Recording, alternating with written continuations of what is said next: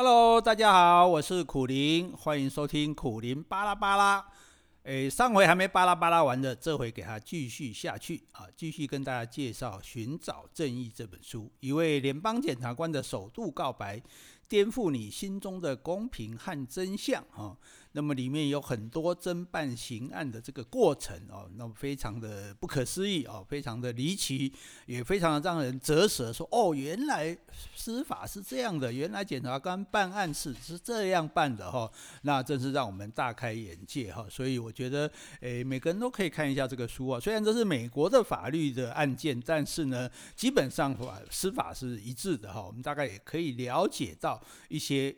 基本上的司法观念哦，所以我们要跟大家讨论的不是这些故事，我不是要爆雷说，诶，这些故事哦如何如何，怎么样抓一个这个马多夫骗局啊，怎么样抓一个这个参议员贪污啊哈。那我们要讲的是说，在法律上你会有什么样的一个观念？这些观念你有可能，你有可能是有这个错误的观念了啊。譬如说，有一种观念叫正面偏见。什么叫正面偏见？我们知道说，哎，我们看我们对一个人有偏见啊，但是呢，这种偏见是负面偏见。譬如说，我们在路上看到一个游民哦，满身脏兮兮的哈，然后这个这个看起来有点可怕的哈，那么神志不太清楚的走过来，我们一定会害怕，就可能早一点远远的去躲开哦，或者像美国的这个警察，他们可能对哎，在这个好的区域里面。自己人走来走去的这个黑人啊，他们有色人种，他们就可能会特别的怀疑说：“哎，你怎么会在这里？你不可能住这里，那你是不是讲做坏事？”这个叫负面偏见啊。这个负面偏见，我们大多数人都会有，但是呢，却没有想到有一种叫正面偏见。正面偏见是什么？正面偏见就是说：“哎，这个人外在的表现看起来是很正直的，看起来是一个好人，或者看起来像一个成功的人、富有的人。”结果呢，你就觉得那这种人应该比较不会骗我们吧？这种人比较不会伤害我们吧？啊，那刚好就错了。好，所以其实这个世界上，这也就所谓的这种，诶，这个白领犯罪越来越多的原因啊。因为这个检察官他也办了很多金融啊、诈保险的这种诈欺的案子啊，也就是我们讲的这种，比如说这种马多夫庞氏骗局的，这个吴淡如应该讲过很多次了哈。那这一些人，你看他做什么事情呢？他就是要你拿钱出来给他。拿钱出来给他，那方式什么方式？就说他给你很大的收益哦，那你就相信了，说，诶，他会给我很多钱，他会帮我赚很多钱哦，有可甚至给我赚到十八、二十八、三十八哦，甚至六十几趴都有哈、哦。那可是问题是，你怎么会相信他呢？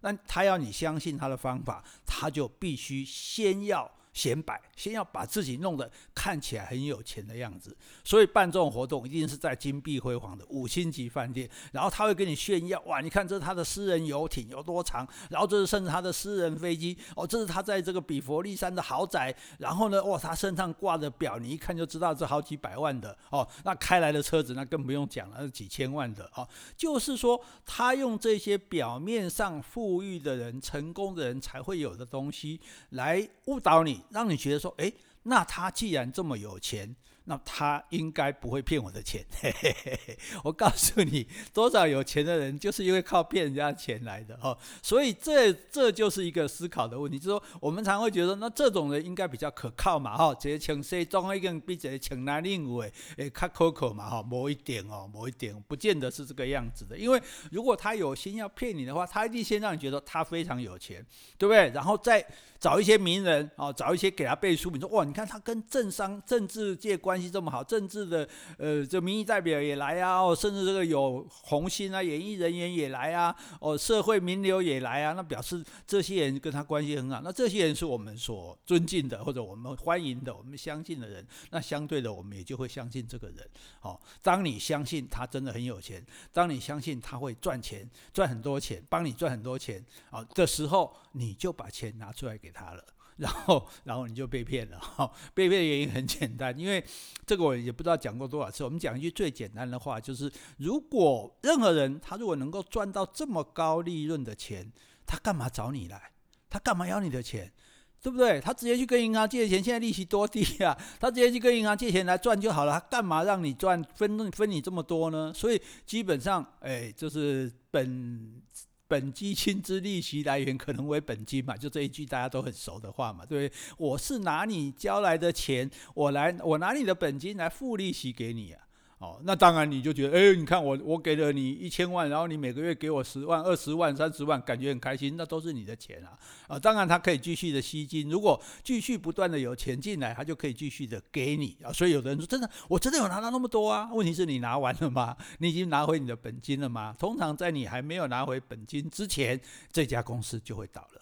好，这个这个所谓不管做什么投资的，它就会不见了哈。那我们不讲这个，不是我们要讲的重点。我们要讲重点就是说，为什么这些会被骗？也就是说，这个时代里面，你不要以为只有看起来像坏人的人会骗你。这个时代里面，很多看起来像好人的人，看起来很有钱的人，看起来很成功的人，他也会骗你。好，所以我们要了解这个正面偏见这一点。另外一点就是说，我们要讲的哈，这个这一点其实也很值得思考。这里面提出来，他就说，我们都知道有污点证人这种事情，好，譬如说这五个人犯罪，那。罪行可能轻重不一，那其中里面有一个人，他愿意说，哎，我愿意供出来，另外四个人做的坏事，因为你检察官可能收集不到那么丰富的证据，证明说确实，因为毕竟你们坏人在一起做坏事，你们有在商量。问题是检察官可能有监听啊，可能有什么，但是不见得一定有。知道你们这些秘密啊，那唯一知道，因为你们是一起做坏事人，所以你是最可能知道这做这个坏事的人。好，那么检察官就会利用这个人说：好，那你来转做污点证人，你把你们做的坏事都讲出来，然后你可以减少刑期，甚至免除刑期都有可能。啊，这是我们最经常看到的事情。那这样的事情有没有道理呢？哦，也就是说，你为了抓更大的坏人，那放过比较小的坏人。哦，当然你不会叫最大的做污点证人来抓这些小的，当然是小的去抓大的哈。但是不管怎么样来讲哈，就譬如说，我们最近不是也有立法委员这些这个这个呃涉嫌收贿的事情嘛？好，那如果里面有一个人说，哎，他来转做污点证人，把其他人都咬出来，那么他就没事了。这个事情你觉得对被害者公平吗？啊，那假如说这是一群人杀人呢？那如果一个人啊，其中一个可能是从犯，然后他不是主要他杀，他只砍了两刀，不像别人砍了十几刀，那结果他把其他人抖出来了，然后他就没事了。这件事情公平吗？对这个社会来讲合理吗？因为他是个坏人哎，对不对？他是个坏人就应该受到应有的惩罚。那现在这个坏人帮忙指认其他更大的坏人。哦，更坏的人，然后让这些更坏的人绳之以法，然后他自己就没事了。这件事情大家有没有想过？哦，可能我们大多数觉得，哎，这这很正常啊，这样很好啊，将功赎罪啊，对。可是因为在，所以我们说要看这本《寻找正义》的书，它有趣地方在哪？他就说，居然有那种犯罪的人被抓到之后。通常是检察官去诱导他嘛，说哦，我跟你讲哦，你要是不讲出来哈，你这个诶不从实招来的话，搞不好你坐牢坐一辈子哦。你不但参不参加不了你儿子的毕业典礼哦，你也看不到你女儿结婚，再不能送你女儿进礼堂哦哦，反正诸如此类，就是说呃威胁利诱啊，如何呢？总是让对方来做污点证人。可是他说，居然有那种一开始毫不犹豫的，我我来做污点证人，我来把所有的事情都抖出来，然后条件交换就是我没事。那换句话说，这个人是不是在帮着一群人一起做坏事的时候，他就打定主意了，就是哪天我如果被抓到了，我就干这件事情，然后把其他人都卖掉，反正他们也早晚也是要被抓的，只是严重程度而已，然后我就没事了呢？哦，这这这，所以你看看书有趣的地方就这样，因为我们从来没有想过这件事，我们都觉得这很合理啊，这没错啊。可是如果有去存心这样的人，那是不是我们可以接受这个事情啊？所以这也是值得我们思考的啊。所以。就是读书就是这样啊，读书就是说让我们哎听到看到新的想法，不同的想法，然后我们想一下说哦哎对哈，我怎么没有想过啊？譬如譬如说我们常常讲哎要严刑峻法，对不对？治乱世用重典，这都是大家常常讲的话。所以像以前发生酒驾哦，酒驾一再的发生，那当然被撞的人很可怜，然后大家都喜欢讲说哦，譬如。被撞的就孝子，我也不知道为什么这个 媒体记者就就知道人家就一定是孝子，还是说一定要把它写成孝子，感觉就比较可怜，或者是说哦这个做工啊、这个辛苦做工的小工人啊，但是不管怎样，任何一个人。他的生命受害都是一样的啊！今天撞死一个小工人，或者撞死一个这个大富翁，他他都一样是有罪的啊！他都没有这个差别在啊，但是只是说我们不能忍受说，你明明知道自己喝醉酒，你还开车去撞人，那你这样子开车造成你可能去撞人的危险，所以我们要加强制裁。所以你看这个酒驾越罚就越重啊，这个越罚越重这一点我们也没有意见啊，但法律应该有它的比例原则啊，你要你要罚到那么重，那既然大家愿意就想你就做这种坏事去危害社会嘛，那你罚重一点，我觉得也没有话说哈，但是。我们要体会到一点，就是说，不是所有的严刑峻法都有效的哦。就是说，哦，你今天酒驾罚这么重，酒驾有没有减少？好像没有呢。换句话说，不是这个罚的人怕不怕的问题，而是说。就是有些人他就是酒驾嘛，比如说他喝酒的人，他自己就没有办法控制自己。他你看喝醉酒的人，他没有一个人会说我醉了。通常讲我醉的人就是没有醉的，不想喝的人。哦，那真正醉的人，他说我没有醉的哈，所以 所以他就是觉得自己没事，所以他就是要去开车，然后他就被罚了很重的钱，甚至被被起诉。哦，那大部分都会判缓刑了哈。但是不管怎么样，就是说，所以大家会对这种东西觉得。不无法受受不了哦，无不能忍耐，说怎么可以有这样的事情一而再再而三的发生？所以大家就觉得要处罚更严厉一点。所以像有人就讲应该用鞭刑，哦，那这个其实我觉得就有我们思考的地步了哈。为什么呢？因为为什么不用鞭刑呢？因为呃。